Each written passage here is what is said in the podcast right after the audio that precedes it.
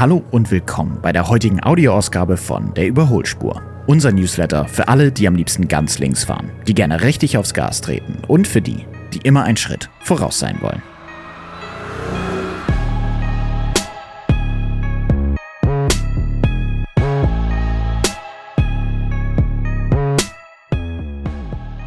Heute geht es um was ganz Besonderes, das Herzstück eines Elektrotransporters. Heute geht es nämlich um den Akku. Wir haben uns mal so richtig in das Thema der Batterie reingekniet und schaffen somit heute mal etwas mehr Klarheit über die verschiedenen Arten und was für Vorteile diese haben, woraus so eine Batterie gemacht ist oder welche Bestandteile diese auch hat und natürlich geben wir euch auch ein paar Tipps, auf was ihr beim Thema Batterie beim Kauf achten solltet und tatsächlich auch, wie man so eine Batterie auch richtig pflegen kann. So, dann wollen wir auch gar nicht lange rumreden. Los geht's.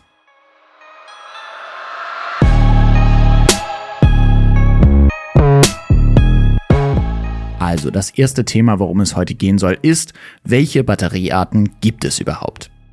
Bevor ich aber euch das verrate, vorweg noch ein kleiner Einschub. Heißt es nun eigentlich Batterie oder Akku? Wir hören natürlich immer wieder von Menschen, die uns fragen, was nun eigentlich richtig ist. Es ist aber tatsächlich beides auf eine Art richtig. Denn jeder Akku ist auch eine Batterie. Aber nicht jede Batterie ist ein Akku. Der offensichtliche Unterschied für die, die jetzt genauso verwirrt sind wie ich, ist, dass der Akku wieder aufgeladen werden kann. Eine einfache Batterie kann nach der Entladung nicht so einfach wieder aufgeladen werden. Für den heutigen Zweck werden wir aber beides als Synonym verwenden. Darum soll es aber heute ja gar nicht gehen eigentlich, wie die Dinge heißen, sondern wir wollen ja wissen, welche Arten von Akkus es wirklich gibt. Also, los geht's damit. Grundsätzlich gibt es bei Elektroautos und Transportern derzeit vor allem eine Akkutechnologie. Lithium-Ionen-Batterien. Diese sind in nahezu allen aktuellen E-Autos verbaut und sind damit, oder zumindest vom Prinzip her, baugleich mit den Akkus in euren Handys oder Notebooks. Wenn man darüber nachdenkt, eigentlich voll der wichtige Bestandteil unseres modernen Lebens.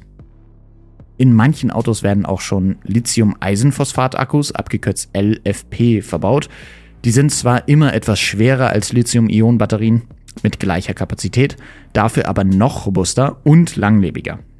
Hier gibt es bereits Akkus, die über eine Million Kilometer durchhalten und damit natürlich deutlich länger als der allermeiste Verbrennungsmotor.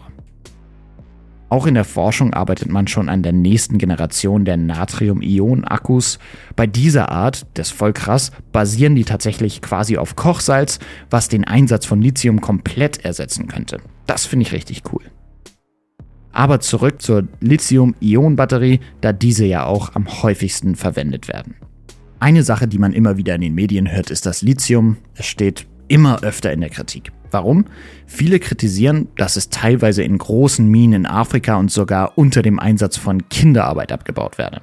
Aber wenn man mal genau hinschaut, wird tatsächlich der Großteil des weltweit benutzten Lithiums in Australien abgebaut und auch von dort exportiert. Und da kann man durchaus guten Gewissens von menschenwürdigen Methoden sprechen. In Australien wird das Lithium zwar im Bergbau abgebaut, was teurer ist als die Gewinnung aus Salzwasser, wie es zum Beispiel in der Atacama-Wüste in Chile passiert, jedoch spricht der kürzere und damit günstigere Weg nach China für den australischen Abbau. Denn aktuell werden natürlich vor allem in China die meisten Batterien produziert.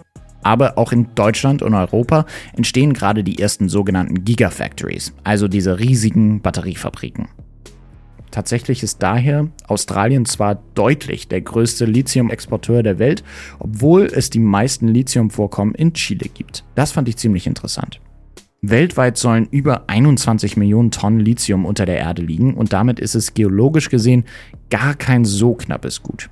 Dass es dennoch immer wieder zu Lieferverzögerungen kommt, liegt laut Experten vor allem daran, dass es zu wenig in die Förderung investiert wird. Über 30 bis 50 Milliarden Euro wären zusätzlich nötig. Auf der anderen Seite muss man jedoch gar nicht so weit fahren, um Lithium zu finden. Auch in Deutschland gibt es einige Vorkommen und so hat sich auch Stellantis, äh, der Mutterkonzern hinter Fiat, an einem Projekt äh, des deutschen australischen Startups Vulcan Energy beteiligt. Rund 50 Millionen Euro fließen hier in die Vorbereitung der Lithiumgewinnung aus Thermalwasser. Ab 2025 sollen pro Jahr mindestens 40.000 Tonnen Lithium gefördert werden. Dabei macht Lithium bei Lithium-Ionen-Akkus sogar nur einen sehr geringen Teil aus. Bei einem rund 700 Kilogramm schweren Akku sind nur gut 2%, also weniger als 15 Kilogramm Lithium verbaut. Den größten Teil machen dann die Elektrodenmetalle Nickel, Mangan und Kobalt aus. Leider sind auch diese ziemlich teuer in der Gewinnung und sorgen damit für den großen Anschaffungspreis. Es gibt auch schon erste Produktionsversuche, bei denen mit den Batteriemodulen strukturelle Bauteile des Fahrzeugs entwickelt werden. Das heißt, es werden die Batteriezellen so miteinander verklebt, dass sie im Endeffekt eine höhere Festigkeit haben als ein klassischer Metallträger. Das ist krass. Die Batterie wird dann also nicht im Fahrzeugboden eingebaut, sondern die Batterie ist der Boden. Das heißt auch, dass sie unter Umständen auch noch mehr Strom speichern kann, plus das Ganze führt natürlich zu einer höheren Sicherheit. Schon irgendwie verrückt, dass sowas alles möglich ist. Aber bis wir die in E-Transportern sehen könnten, äh, vielleicht noch ein oder zwei Jahre vergehen. Aber seid gespannt. Also, welche Batterien sind jetzt eigentlich in den Fiat E-Transportern verbaut? Auch bei den Elektrotransportern von Fiat Professional sind Lithium, Nickel, Mangan, Kobaltoxid Batterien verbaut, also eine vergleichsweise leichte Lithium-Ionen-Batterie, die perfekt zum Einsatzzweck eines Transporters passt. Im Fiat Educato gibt es eine 47 Kilowattstunden und eine 79 Kilowattstunden Batterie zur Auswahl, die bis zu 235 oder 360 Kilometer Reichweite ermöglichen. Beim E-Scudo gibt es ebenfalls zwei Batterien. Eine mit 50 und eine mit 75 Kilowattstunden, die euch bis zu 230 oder 330 Kilometer weit bringen können. Und zu guter Letzt gibt es den E-Duplo, der über eine 50 Kilowattstunden Batterie verfügt und damit bis zu 282 Kilometer rein elektrisch vorankommt. Da stellt sich natürlich jetzt auch die Frage, welche Batterie ist denn überhaupt die richtige? Bei der Auswahl der Batterie geht es übrigens nicht nur um die maximale Reichweite. Wenn man nicht tagtäglich hunderte Kilometer am Stück unterwegs ist, kann insbesondere aus Nachhaltigkeitsgründen auch ein Griff zur kleineren Batterievariante sinnvoll sein. Wie der ADAC vorgerechnet hat, gibt es im Grunde zwei Vorteile des kleineren Akkus, vorausgesetzt wie gesagt, dass es in euer Fahrprofil passt. Erstens heißt ein kleinerer Akku natürlich auch eine niedrigere CO2-Belastung bei der Produktion. Teilweise verbrauchen allein die Produktion des größeren Akkus so viel CO2 mehr, dass das Fahrzeug mit der kleineren Batterie für die gleichen Emissionen 30.000 Kilometer fahren könnte. Das ist schon nicht ohne. Als zweites steht ein zwar geringer, aber durchaus spürbarer Mehrverbrauch auf der Minusseite des größeren Akkus. Durch das höhere Gewicht des größeren Stromspeichers wird natürlich auch mehr Strom für die Fahrt benötigt. Ist ja klar. Das führt logischerweise zu leicht höheren CO2-Belastungen und Stromkosten. Aber natürlich hat die Auswahl des größeren Akkus ebenso seine Vorteile. Auf der Hand liegt natürlich der Reichweitenbonus, der euer Leben als Fahrer einfach ein bisschen entspannter und flexibler macht. Es gibt aber sogar noch einen weiteren Punkt. Der größere Akku hält in der Regel einfach länger. Denn für die gleiche zurückgelegte Strecke benötigen wir natürlich weniger Ladezyklen. Beispiel am Educato. Bei einer Laufleistung von 200.000 Kilometern hat der größere Akku bereits ja, rein rechnerisch 555 Ladezyklen hinter sich. Der kleinere 47 Kilowattstunden Akku benötigt dafür bereits rund ungefähr 850 Ladezyklen, was natürlich einen deutlichen Unterschied ausmacht.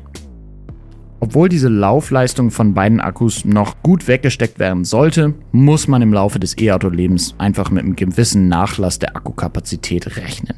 Und hier hat auch der größere Akku natürlich etwas mehr Puffer als die kleinere Akkuvariante.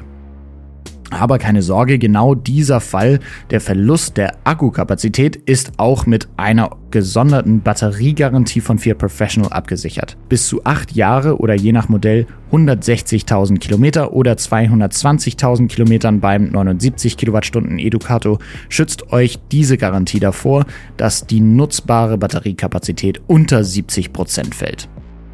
Und was ist nach dieser Zeit? Können die Batterien eigentlich wiederverwendet werden? Selbst wenn die Batterie bzw. das E-Auto selbst einen Lebenszyklus überschritten hat, heißt das nicht, dass es mitsamt Akku einfach auf die Müllhalde geworfen wird. Hier sind also verschiedene Experten einig, dass es unabdingbar ist, dass die Batterien von E-Autos zu recyceln sind. Nur so kann die E-Mobilität tatsächlich nachhaltig sein. Beim Recycle-Vorgang werden die Batterien in ihre einzelnen Module zerlegt. Es kann sogar die noch gespeicherte Restenergie für den Häcksler verwendet werden, der die enthaltenen Rohstoffe dann in Granulat verschreddert. Auch die Elektroflüssigkeit wird verdampft und so gesammelt, um sie in der chemischen Industrie weiterverwenden zu können. So können 96% der Bestandteile des Batteriemoduls weiterverwendet werden und 40% des CO2-Fußabdrucks für die Neuproduktion weiterer Akkus eingespart werden. Momentan ist dies zwar alles fast noch ein ja, theoretischer Vorgang, aber schon jetzt bilden sich die, naja, hierzulande ganz neue Industriezweige, die wiederum neue Arbeitsplätze schaffen und so weiter und so fort. Und der Vorteil ist, dass die benötigten Stoffe wie Lithium damit weiterverwendet werden können und nicht für jeden Akku neu abgebaut werden müssen. Also zu guter Letzt, was ist denn beim Laden der Batterie zu beachten? Muss man den Akku jetzt eigentlich besonders schonen?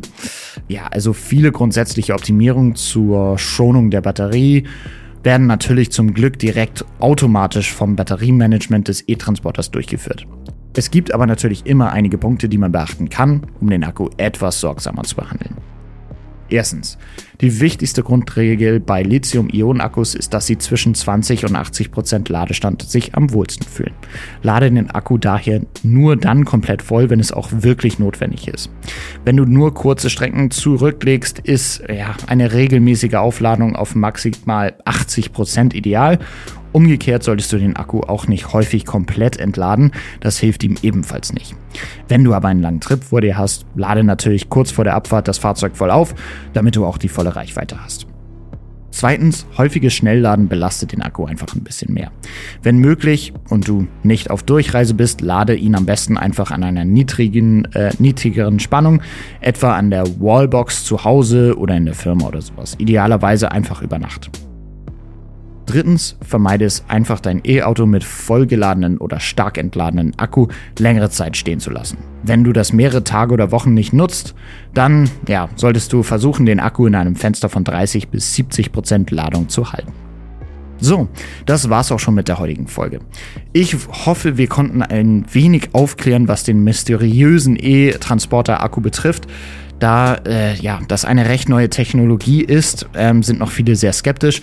Wir hoffen natürlich, dass Folgen wie diese dazu führen, dass auch ihr beim nächsten Transporterkauf nochmal nachdenkt, ob es nicht doch ein E-Transporter werden soll. Aber wie immer, falls ihr noch zusätzliche Infos, Fragen oder Kommentare habt, lasst sie einfach gerne uns über Instagram, Facebook oder E-Mail zukommen. Aber jetzt wünsche ich euch erstmal eine gute Fahrt. Wir sehen uns in zwei Wochen wieder auf der Überholspur.